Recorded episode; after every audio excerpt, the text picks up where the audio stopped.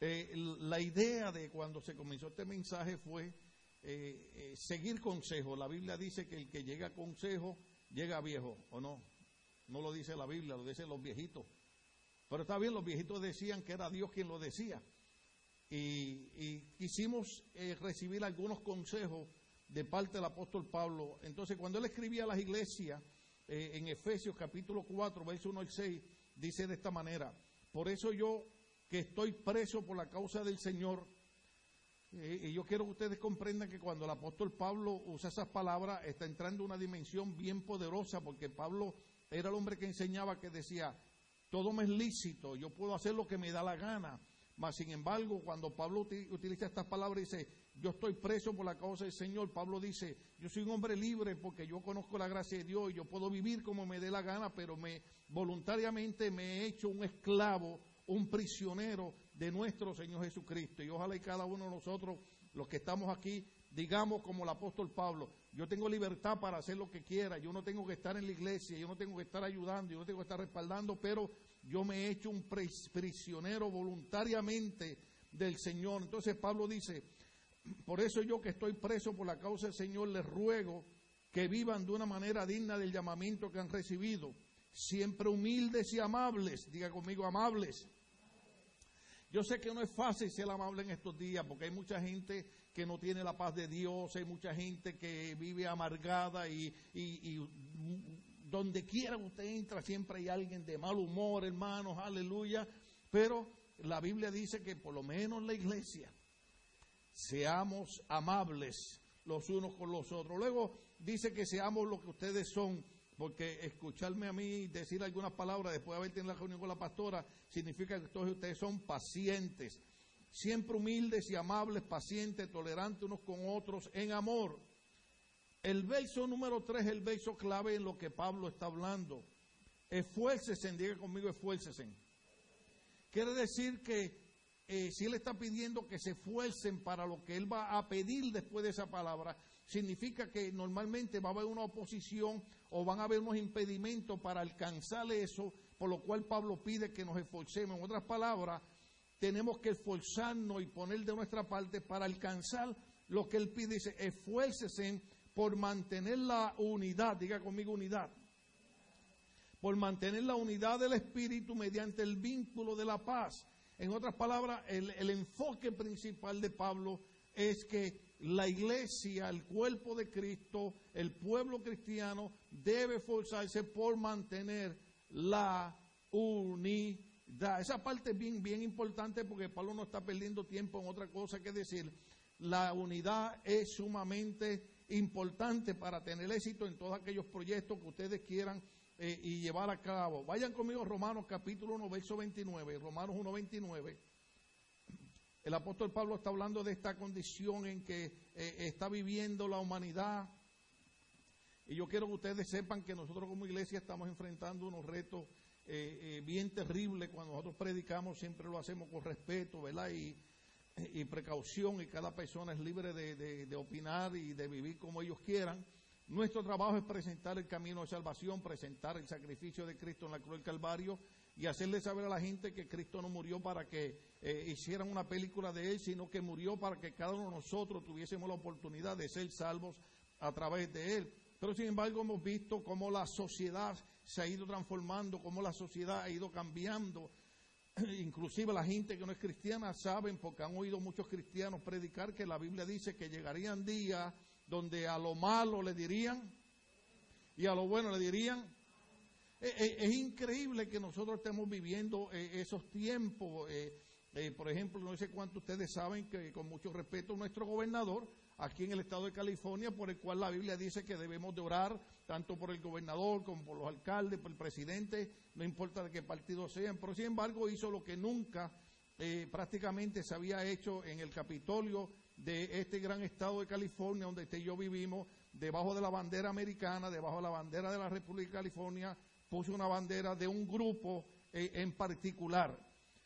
Nunca se había hecho, no se había puesto ninguna otra bandera de, ninguna otra organización, más sin embargo se pone una bandera para honrar grupos que prácticamente eh, todo su movimiento ha sido buscar desfigurar la familia tal como Dios la ha creado. Nosotros creemos, ¿verdad?, que la Biblia dice, por esta razón dejará al hombre a su padre, a su madre, se unirá a su mujer y los dos serán uno. Dios creó al hombre, creó a la mujer, pero cada persona es responsable de la manera que quiere identificarse. Nuestra responsabilidad, repito, es predicar el Evangelio de Cristo, pero estamos viendo eh, eh, que la humanidad se ha descontrolado de una manera tan tremenda que muchas veces la iglesia se ha descuidado en prestar atención a estas señales que se mueven alrededor de nosotros. Simple y sencillamente se levanta una guerra, se levanta un ataque para impedir que la iglesia de nuestro Señor Jesucristo complete la meta para la cual fue llamada. Jesucristo nos llamó a predicar el Evangelio a toda criatura. Jesucristo nos llamó a ser discípulos, por eso damos estas reuniones, por eso damos este tipo de mensajes, porque cada cristiano tiene que ser un discípulo y, un instrumento en las manos del Señor. Cuando Pablo le escribe a Timoteo, le dice, Timoteo, es importante que tú te prepares en la palabra. Y una de las cosas que tú tienes que entender, le dijo Pablo a Timoteo, que nosotros somos soldados, y Pablo le dijo a Timoteo, y cuando un soldado se enlista, se priva de muchas otras cosas para lograr alcanzar aquello para lo cual fue llamado. cada uno de nosotros que estamos aquí somos soldados en el ejército de nuestro Señor Jesucristo. Como soldados tenemos que entrenarnos, como soldados tenemos que prepararnos, como soldados tenemos que estar alerta porque el soldado va para la guerra. Entonces, dice, dice de esta manera en Romanos capítulo 1, verso 29, que la sociedad se ha llenado de toda clase de maldad, perversidad, ¿Cuánto sabe lo que es perversidad? Avaricia y depravación. Déjeme darle despacio. Yo sé que le pedí solamente 10 minutos de su vida, pero le voy a robar 12. Romanos capítulo 1, verso 29. El apóstol Pablo cuando escribe le dice a los cristianos, la sociedad en la cual ustedes se desarrollan está viviendo de esta manera. Número uno, están llenos de toda clase de maldad. Están llenos de perversidad están llenos de avaricia y están llenos de depravación. Entonces, e, e, es sorprendente que Pablo haya escrito en una época donde él ni siquiera soñó que vería los días que estamos viviendo. Yo quiero que ustedes sepan que nosotros, la iglesia del siglo XXI, está viviendo esa condición. Estamos viviendo en medio de una sociedad que está llena de maldad, está llena de perversidad, está llena de avaricia, está llena de depravación y está repleto de envidios, homicidios, disensión, engaño y malicia. En la otra parte la dejo porque eso no nos incumbe a nosotros, o lo digo. Bueno, y Pablo dijo, y entre todas esas cosas tan horribles, hay otra más horrible, son chismosos. Diga conmigo, chismosos. Aquellos que están por allá, nosotros no. Pero, pero hay una cosa importante que después de la palabra homicidio, ¿qué palabra aparece ahí? ¿Cómo? Después de homicidios, ¿qué dice? Disensiones. Disensiones son división. Entonces, una de las cosas que Pablo dice, la iglesia cristiana en los últimos días va a haber una condición en la sociedad y va a ser que van a estar en división. Y esa es la cosa que nosotros estamos viviendo y es lo que el apóstol Pablo dice. De eso de lo que ustedes tienen que tener cuidado porque si la iglesia no abre los ojos y no entiende en los días que estamos viviendo, podemos caer en esa misma situación en la que está cayendo la, la sociedad. Primera Corintios capítulo 1, verso 10 al 17. Vamos a ver ahí rapidito, gloria al nombre del Señor. ¿Lo tienen ahí? Primera Corintios capítulo 10.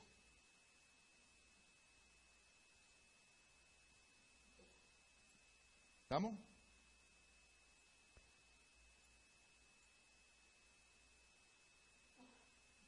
Verso 10 al verso 17.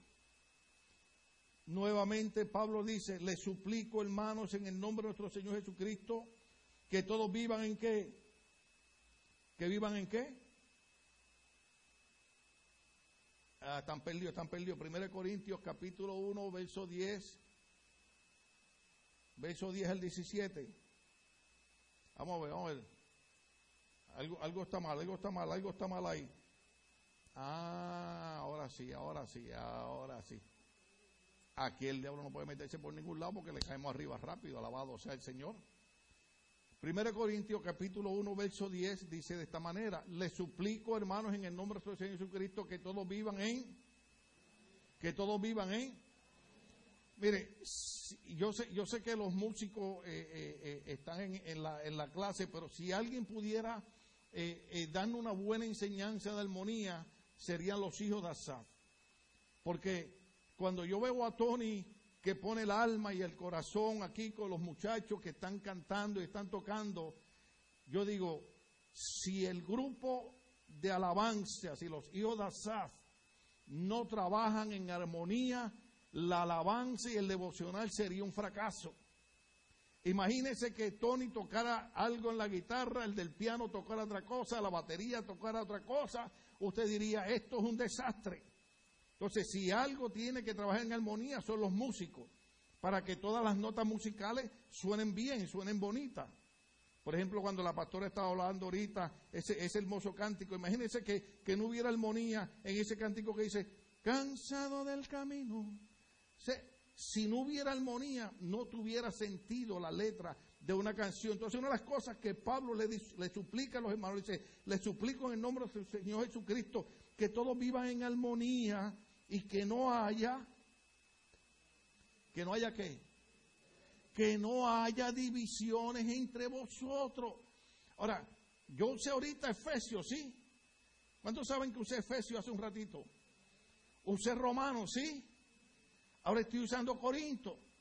Entonces, si Pablo le escribe a la iglesia de Éfeso, si Pablo le escribe a la iglesia de Roma, si Pablo le escribe a la iglesia de Corinto, sobre el mismo tema, entonces es importante.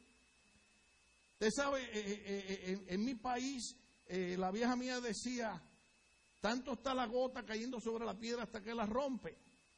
Y ella nos decía eso porque nosotros nos cansábamos de que nos estuviera diciendo lo mismo a cada rato. Sin embargo, cuando crecemos y maduramos o envejecemos, miramos para atrás y tenía razón nos enojábamos, nos molestaba, pero tenía razón en lo que nos decía. Entonces, muchas veces el apóstol Pablo cuando escribe, si no estoy mal a los colosenses, Pablo le dice, yo sé que ya ustedes conocen estas cosas que le estoy diciendo, pero Pablo decía, pero a mí no me molesta repetirle lo mismo, porque la ley de repetición es importante. Yo recuerdo cuando empezó la ley de usar el cinturón, los jóvenes no, porque ya, eh, ya esa ley existía, pero nosotros manejábamos sin cinturón. ¿Alguno de ustedes manejó alguna vez sin cinturón? Uh, aleluya, nos sentíamos libres, ¿verdad? Uh, aleluya, y si tenía un convertible, un Mustang de 66, mejor todavía, aleluya. Pero mire, hermano, empezó la policía a dar infracciones, acá ticket. Y cada vez que uno ve sin cinturón, alguien tuvo que haber agarrado un ticket por no. Entonces, la ley empezó a molestarnos y a molestarnos y a molestarnos de tal manera que cuando uno se monta en el carro ahora y no se pone el cinturón dice, me falta algo. ¿Verdad que sí? Entonces usted viene y se pone el cinturón. Y si no se lo pone, tranquilo, le van a dar un ticket, no hay problema. O puede perder la vida. ¿Estamos aquí todavía? Entonces, para Pablo era importante hablar de la unidad, hablar de esa importancia de que la iglesia trabajara en armonía. Entonces, ¿cuántos de ustedes han leído el verso bíblico que dice, los santos hombres de Dios jamás hablaron de su propia voluntad humana, sino que ellos hablaron siendo inspirados por el Espíritu Santo? ¿Te lo ha leído? Entonces, si usted cree la Biblia, Pablo no habló porque le dio la gana. Pablo habló porque el Espíritu Santo le dijo, háblale a la iglesia de la importancia de vivir en armonía y en unidad. Le suplico, hermano, en el nombre de nuestro Señor Jesucristo, que todos vivan en armonía y que no haya divisiones entre ustedes, sino que se mantengan unidos en un mismo pensar y en un mismo propósito. ¿Cuál es el propósito de esta reunión? VBS. ¿Cuál es el propósito de esta reunión? La escuela bíblica de vacaciones. ¿Cuál es el propósito de esta reunión? Que todos nos enfoquemos y tengamos la misma mente y el mismo propósito de que la escuela bíblica de vacaciones sea un éxito. déjeme, déjeme decirle lo que le decimos todos los años. Qué lindo sería que un día usted entrara a un lugar y se encuentre una persona graduada de la universidad con un buen trabajo, una buena carrera, y lo reconozca usted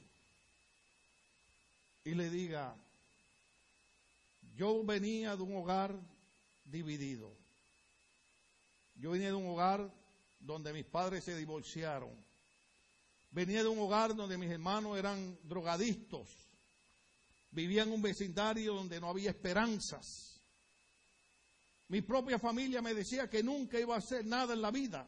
Supóngase que esta, persona le dice eso a usted. Pero un día alguien me dio una tarjetita que decía que había una escuela bíblica de vacaciones en su iglesia. Y yo llegué porque me dijeron que habían juegos y habían regalos y había comida. Y yo fui por la comida. Pero la primera noche fui y me comí el sándwich. Dije, mañana vengo porque hay comida. Ya la tercera noche, la maestra o el maestro que dieron la lección me interesó lo que dijo. Y a la quinta noche esa persona le puede decir, la quinta noche el mensaje entró a mi alma y a mi corazón y entendí que yo no tenía que ser una copia de mi familia disfuncional, ni tenía que ser una copia del malo vecindario, sino que yo podía hacer lo que Dios quería que yo fuera en la vida.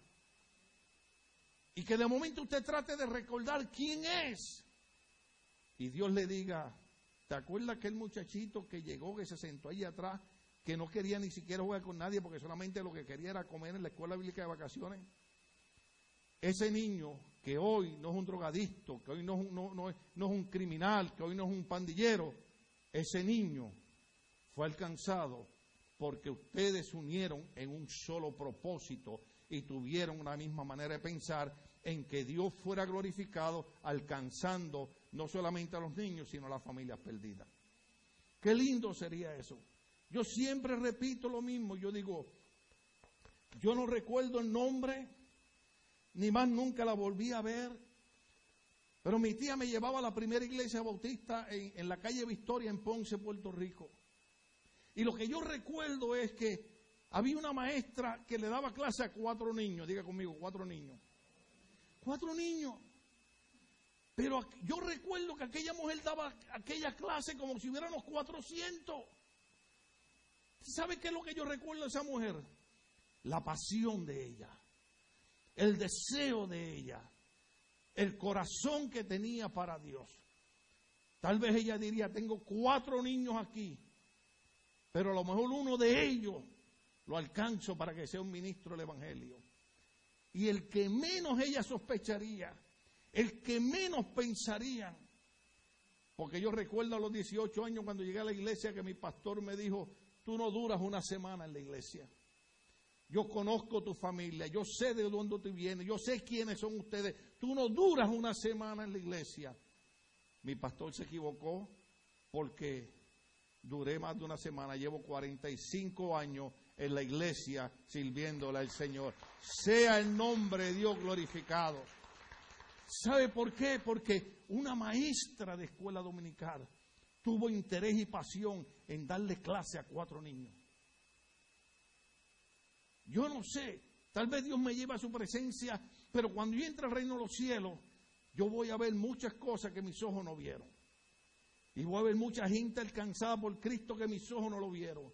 Y usted va a ver el trabajo que usted ha hecho, que sus ojos ahora no lo ven, pero en el reino de los cielos usted va a ver esa gente alcanzada por el poder del Evangelio. Por eso es que Pablo hace un énfasis y dice muy claramente, digo, manténgase unidos en un mismo pensar y en un mismo propósito. Ese es todo el interés de Pablo. Lucas capítulo 11, verso 17, vaya ahí conmigo. Lucas 11, 17. Hablando de Cristo, dice, como él conocía sus pensamientos, les dijo, todo reino dividido, diga conmigo dividido. Ahora dígalo fuerte, dividido. Todo reino dividido contra sí mismo quedará asolado. Y una casa dividida, diga conmigo casa dividida, contra sí mismo se derrumbará. Ahora, observe lo que dijo Cristo. Esto tiene que ser bien importante porque lo dijo Cristo. Cristo conocía los pensamientos de la gente. ¿Se acuerdan cuando acusaban a Cristo que le decían que le echaba fuera a los demonios por el poder de Belcebú? Cristo le dijo, todo reino dividido contra sí mismo quedará asolado. ¿Sabe lo que es asolado? Desierto. Y una casa dividida contra sí mismo se derrumbará. Ahora, yo quiero que usted entienda algo. Muchos predicadores lo usan en el altar y alguna gente no lo entiende. Cuando vienen buenos profetas de Dios y buenos hombres de Dios, dicen, esta casa, esta casa. Yo quiero que usted entienda que la iglesia, Ministerio Bautista Logos, es nuestra casa. Diga conmigo, Ministerio Bautista Logos es nuestra casa. Si nosotros dejamos que el enemigo cambie nuestra manera de pensar, si nosotros dejamos que el enemigo divida nuestra casa, ¿qué va a pasar con una casa dividida? Se derrumbará. Por eso es que comencé en Efesios diciendo, esfuércese por mantener la unidad. Porque una casa dividida contra sí mismo se derrumba. Marcos capítulo 3, verso 24. Qué pena, ahora me estaban dando ganas de predicar, ya llegué al último verso. Marcos capítulo 3, verso 24 dice de esta manera. Si un reino está dividido contra sí mismo, ese reino, ¿qué pasa? No puede mantenerse en pie. ¿Ustedes han leído en la Biblia cuando Cristo vino predicando el reino de los cielos? Usted sabe que nosotros estamos llamados a hablar y a enseñar acerca del reino de Dios. Pero un reino dividido contra sí mismo no puede mantenerse en pie. Ese es el reto que nos da la palabra. Ese es el consejo de Pablo. Esfuércese por mantener la unidad. Porque un reino dividido contra sí mismo no puede mantenerse en pie. Esta es nuestra casa y no podemos dejar que nuestra casa sea derrumbada. Yo comencé antes de predicar diciéndole a ustedes que, que, sinceramente compuje el corazón y, y, a veces a uno como pastor le dan ganas de llorar, pero, pero no de tristeza, sino de alegría, al ver que la pastora hace un llamado para voluntarios y aparece tanta gente como apareció usted en esta noche, sinceramente hay que dar gloria y honra al Señor porque el diablo ha quedado avergonzado por un pueblo que cree que la casa se va a mantener en pie. Sea el nombre de Dios glorificado. Estamos de pie. Oh, aleluya, gloria en nombre del Señor.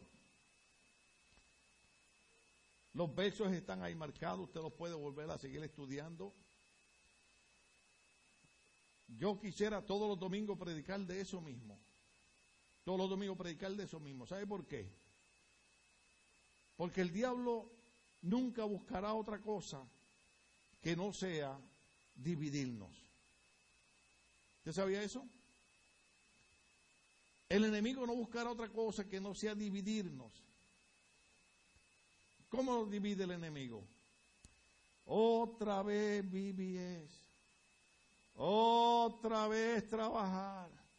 Cinco días. Ay, hay que estar allí antes de las seis.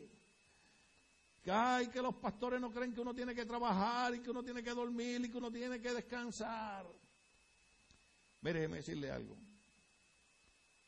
Yo nunca creí estar en un hospital.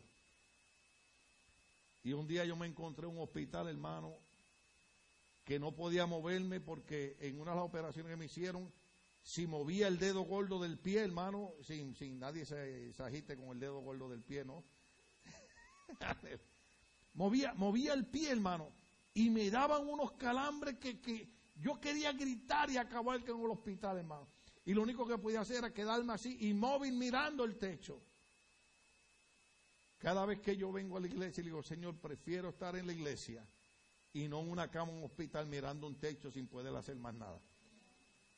Así que démosle gracias a Dios que podemos funcionar como ministros del Señor, podemos funcionar como instrumento, como soldados del Señor, pero no solamente para vivir, hasta que Cristo venga, tenemos que esforzarnos por mantener nuestra mente en un mismo propósito, de que esta casa nunca sea derrumbada. Amén.